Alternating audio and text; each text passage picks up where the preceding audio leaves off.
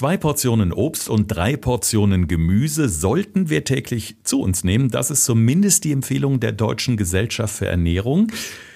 Das Gemüse sowohl gegart als auch als Rohkost oder als Salat zubereitet futtern. Die Frage ist jetzt nur, Alex, was ist denn eigentlich besser und geht da gesünder überhaupt oder wie unterscheidet man da? Eine tolle Frage, die mich wirklich schon lange beschäftigt und darum freue ich mich umso mehr auf die heutige Episode. Ja, Thorsten, definitiv eine sehr gute Frage, denn es geht ja nicht nur darum, wie du gerade eben schon erwähnt hast, dass wir Gemüse zu uns nehmen, das ist glaube ich unbestritten, aber ob nun roh oder gekocht und welches Gemüse, in welcher Form, was gesünder ist oder welche Variante Variante am besten ist von der Zubereitung.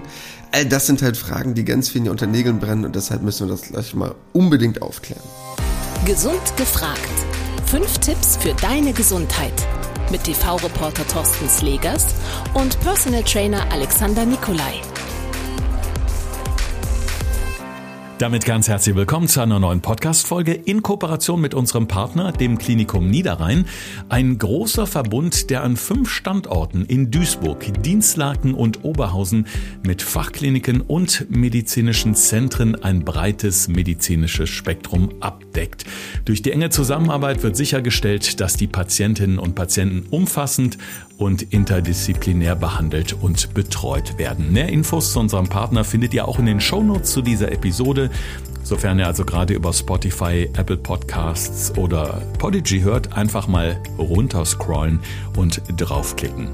Ja, Alex, und jetzt stellen wir uns die Frage, weil keiner von uns möchte ja nun unbedingt ins Krankenhaus. Es ist schön, wenn man sich gut versorgt weiß, aber man kann natürlich eine Menge tun, damit man auch ja, so im Alltag möglichst gesund vor sich hin lebt. Und da sind Gemüse und Obst ja auf jeden Fall sehr, sehr wichtig im Ernährungsplan. Jetzt interessiert mich mal, ob es denn auch so eine Empfehlung gibt von der DGE, also von der Deutschen Gesellschaft für Ernährung, wie viel Gramm von Gemüse wir so gegart oder roh zu uns nehmen sollten. Ja, früher hieß es ja mal so ganz klassisch fünf Portionen Obst und Gemüse am Tag. Mittlerweile wird es ja schon ein bisschen differenzierter, dass man sagt zwei Portionen Obst, drei Portionen Gemüse.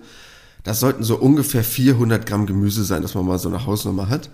Das wird aber auch nochmal differenziert bezüglich roh beziehungsweise gekocht, gegart von der Zubereitungsart. Das heißt, man sollte so ungefähr 200 bis 300 Gramm in gegarter Form und so 100 bis 200 Gramm als Rohkost zuführen. Also ich sag mal so ganz grob zwei Drittel, ein Drittel vom Verhältnis von gekocht im Vergleich zu roh. Einfach um eine grobe Orientierung erstmal zu haben, was so die klassischen Voraussetzungen sind oder Vorgaben sind. Ich glaube, jetzt grübeln ganz viele nach so, was fällt denn so unter rohem Gemüse? Denn mich würde mal interessieren, was gerade so die Vorteile auch von rohem Gemüse sind. Also mir fallen da ad hoc natürlich die Karotten ein, vielleicht die Gurke noch dazu. Aber was macht es so besonders und warum ist rohes Gemüse auch so gesund als Snack zwischendurch? Okay, erstmal generell Ganz großes Thema bei mir sind ja Thema Ballaststoffe. Ballaststoffe als Bestandteil für eine sehr gute Magen-Darm-Flora, für die Verdauungstätigkeit, also dafür ganz entscheidend. Und der Ballaststoffgehalt in rohen Lebensmitteln, also in rohem Gemüse, ist halt nochmal ein bisschen höher, als wenn ich das Ganze erst zubereitet habe. Das heißt, dahingehend schon mal ein Unterschied und was auch das Sättigungsgefühl nochmal ein bisschen verändert.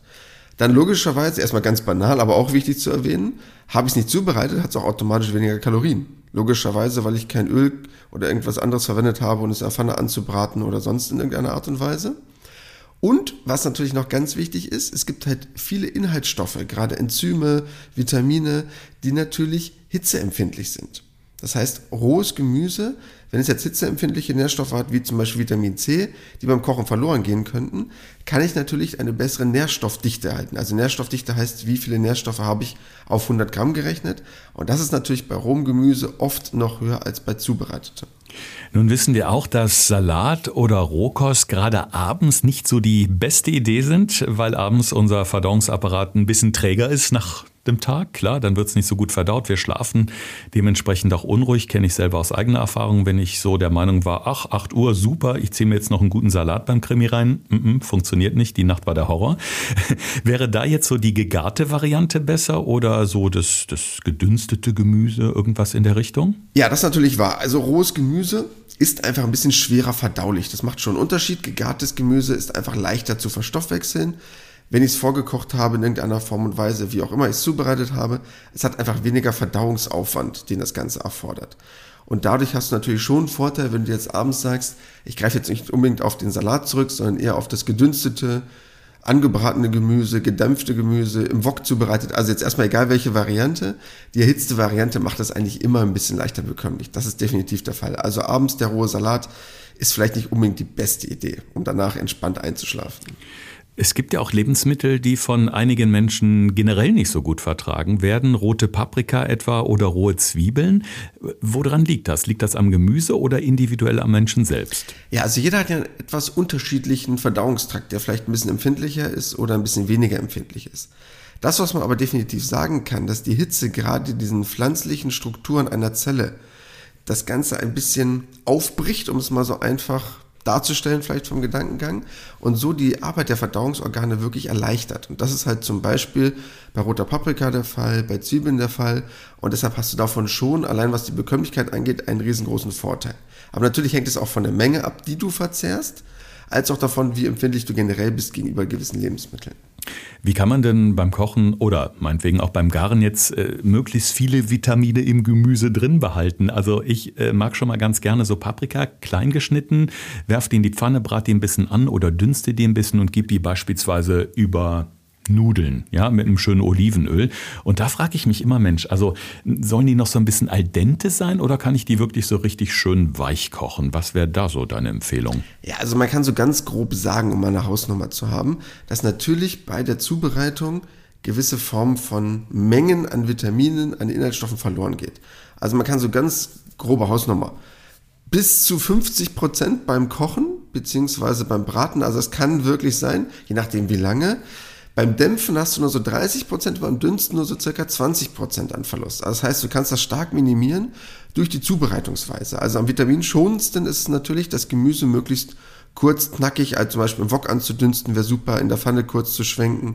Dann hast du halt einfach gerade im wirklichen Sinne, wie du gerade eben schon meintest, wenn es knackiger ist, ist es auch einfach noch mit mehr wertvollen Inhaltsstoffen behaftet, anstatt wenn du es, ich sag's mal ganz böse, so tot kocht, wie man so in der Fachsprache sagt.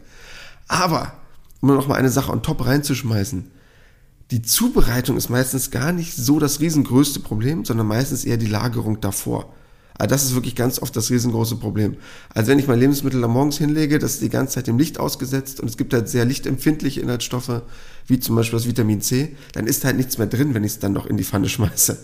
Also einfaches Beispiel, du nimmst Spinat, frisch geerntet, hat so circa 32 Milligramm auf 100 Gramm in Vitamin C gerechnet im Supermarkt hat es dann noch so circa 15 Gramm. Wenn es da vier, fünf Tage rumliegt, hat es noch 6 Gramm. Und nach vier Tagen hat es 0 Gramm. So, und davon 50 Prozent hilft dir halt auch nicht mehr viel, ne? Also, ohne jetzt gemein zu sein. Also, die Zubereitung sollte nie das riesengroße Problem sein. Denkt lieber an eure Lagerung. Bei der Zubereitung geht natürlich was verloren, aber die richtige Lagerung ist vorher das A und O. Und dann bleibt davon noch relativ viel erhalten, wenn ihr das gut bewerkstelligt habt. Was mir auch nicht so wirklich bewusst war, es gibt da Pflanzen bzw. Gemüse, ähm, die problematische Inhaltsstoffe haben und dementsprechend lange gekocht werden sollten. Welche sind das denn? Ja, ich glaube, einige Inhaltsstoffe sind vielen schon relativ gut bekannt oder haben sie zumindest schon mal gehört. Also bestes Beispiel Thema Bohnen, weiß jeder, die sollte man vorher kochen, bevor man sie verzehrt, weil die zum Beispiel Lektine enthalten. Mhm. Das heißt, grüne Bohnen sollte man schon mindestens so 10, 15 Minuten garen, damit diese Lektine dementsprechend zerstört werden bzw. unschädlich gemacht werden. Alle für die, die da vielleicht mal ein bisschen besser oder weniger gut zugehört haben, unseren letzten Podcast-Folgen, Lektine sind ja so eine Form von Eiweißstoffen, kann man sich das vorstellen, die Pflanzen einfach bilden, um sich vor Fressfeinden zu schützen. Und bei Menschen können sie sogar in einfacher Form Verdauungsprobleme verursachen, aber sind auch mittlerweile schon so ein bisschen in Verruf, was Herz-Kreislauf-Erkrankungen, Diabetes oder andere Erkrankungen angeht. Deshalb sollte man da wirklich vorsichtig sein. Das heißt, es gibt wirklich gewisse Lebensmittel, die sollte man unbedingt zubereiten. Wie sieht denn das beim Spinat aus? Den hast du eben schon mal kurz angesprochen. Ist ja auch der totale Vitaminbooster, gerade jetzt im Herbst auch wieder. Kann man den auch roh essen? Also viele machen das zum Beispiel in einem Smoothie. Ich auch hin und wieder. Ich weiß, du hast diese Form äh, des Drinks. Ich mag es trotzdem sehr gerne. Aber normalerweise esse ich Spinat auch eher gekocht, klar. Aber wie, wie sieht's denn da aus? Weil der enthält ja, glaube ich, auch eine gewisse Säure, die auch Probleme machen könnte. Ja, genau, sehr gut aufgepasst. Aber erstmal generell, ich habe nichts grundsätzlich gegen deinen Smoothie, so in der Variante, wie du ihn machst. Das heißt, diese Gemüsevariante, die finde ich super. Das heißt, wenn da sehr viel Mangold, Spinat, Rhabarber, Gurke, was auch immer du da reinschmeißen würdest, finde ich super. Ich hasse ja nur jegliches Form von Obst in Saftform. Das heißt, Gemüse in Saftform gar kein Problem. Ich habe nur keinen Bock auf Obst in Saftform. Deshalb, ne, jegliche Form von Smoothie-Gedanken, die du da jetzt hattest, in Richtung Gemüse, finde ich gut. Nur um das nochmal für eine Lanze zu brechen. Deshalb vieles richtig gemacht, Thorsten. Ähm, was du aber gerade angesprochen hattest bezüglich der Säure.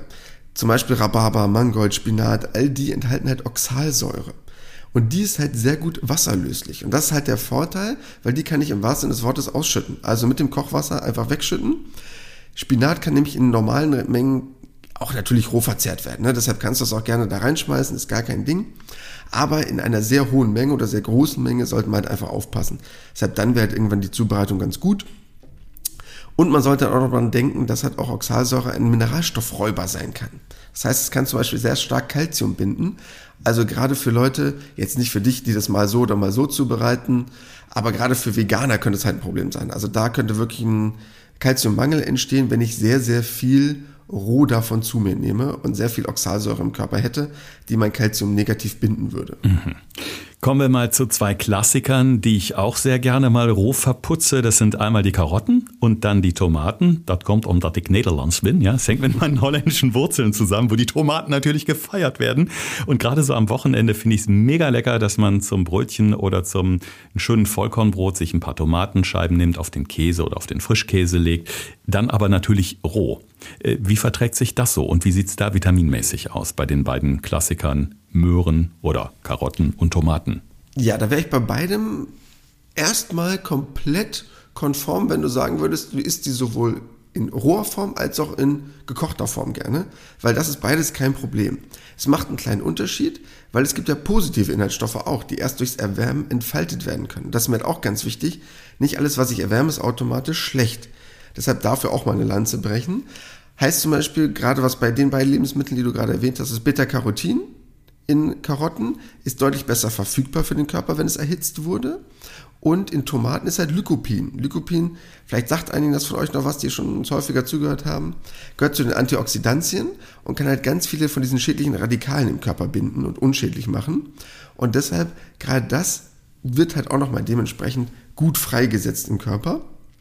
Ist halt roh auch sehr gut verfügbar, aber ist halt warm auch sehr gut verfügbar. Deshalb sind das so beides Lebensmittel, wo ich sagen würde, bin ich relativ entspannt, wenn du sie sowohl so als auch so zu dir nimmst, auch wenn sie in erwärmter Form noch ein bisschen besser für den Körper verfügbar sind. Es gibt ja auch super leckere Gemüseaufläufe aus dem Ofen mit Brokkoli, Grünkohl, Blumenkohl, Kartoffeln, keine Ahnung. Und bis die fertig sind, das dauert natürlich immer eine gewisse Zeit lang, gerade wenn man noch so ein bisschen Käse drüber streut, damit wirklich alles schön gar ist.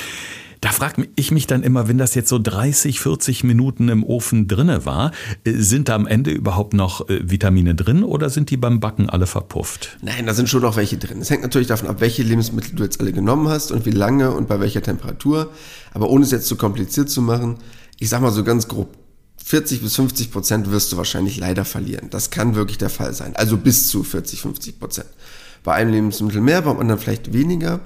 Und natürlich sind solche Varianten, was ich vorhin schon mal kurz erwähnt hatte, wie das Dämpfen, wie das Dünsten mit so 20, 30 Prozent Verlust an Vitaminen, natürlich wesentlich schonender von der Zubereitung. Aber ich kann natürlich verstehen, dass das nicht immer Bock macht. Da sind wir jetzt auch mal ganz ehrlich. Also natürlich macht das angebratene Gemüse in der Pfanne mit einem leckeren Öl wesentlich mehr Bock zu essen, als jetzt irgendeine Variante, wenn ich immer dämpfen und dünsten würde. Ne? Deshalb finde ich super, finde ich toll und gesund.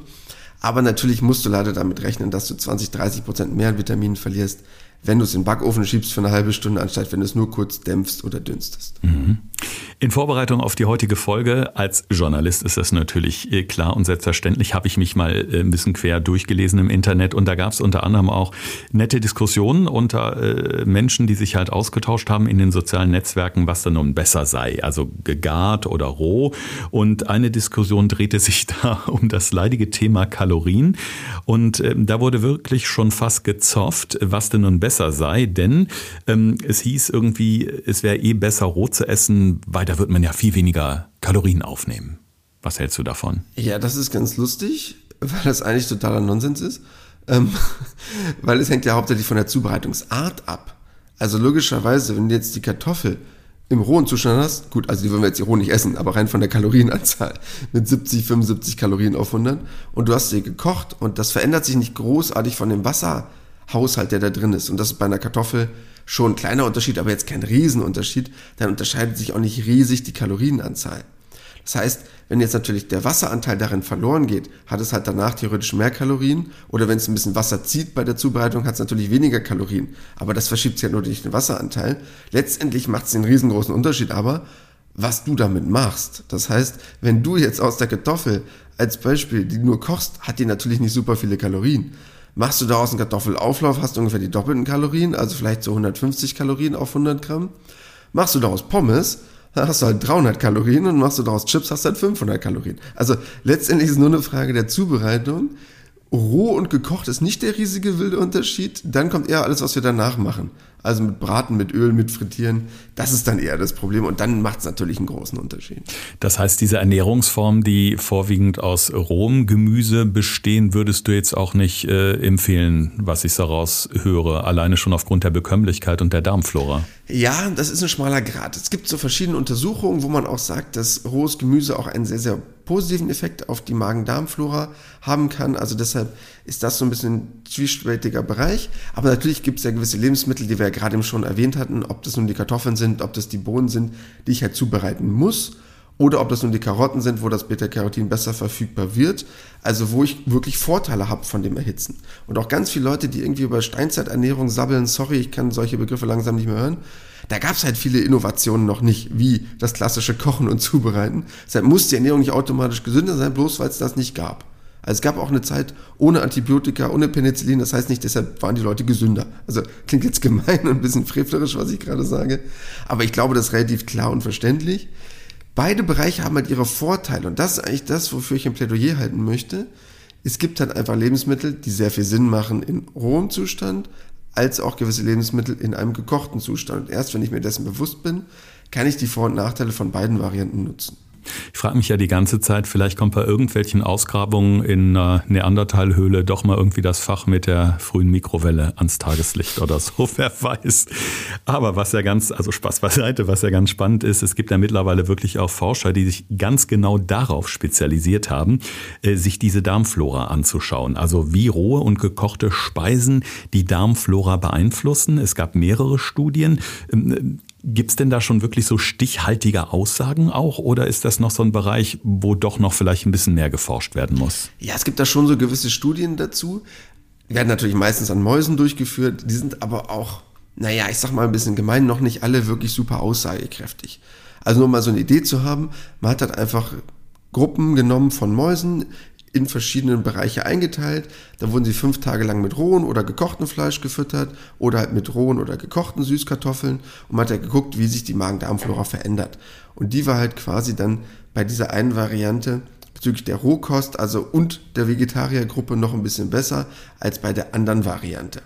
Aber das ist jetzt natürlich auf super wenig Lebensmittel begrenzt gewesen und dafür jetzt eine Ableitung zu treffen für den Menschen, gerade weil man halt auch weiß, dass die sekundären Pflanzenstoffe in einer gesunden Menge sehr gut sind, in aber in einer großen Menge nicht mehr unbedingt wirklich vorteilhaft sind, ist das wirklich so ein Punkt, wo man sagen muss, ganz ehrlich, da hat die Wissenschaft noch keine eindeutige Aussage zu getroffen.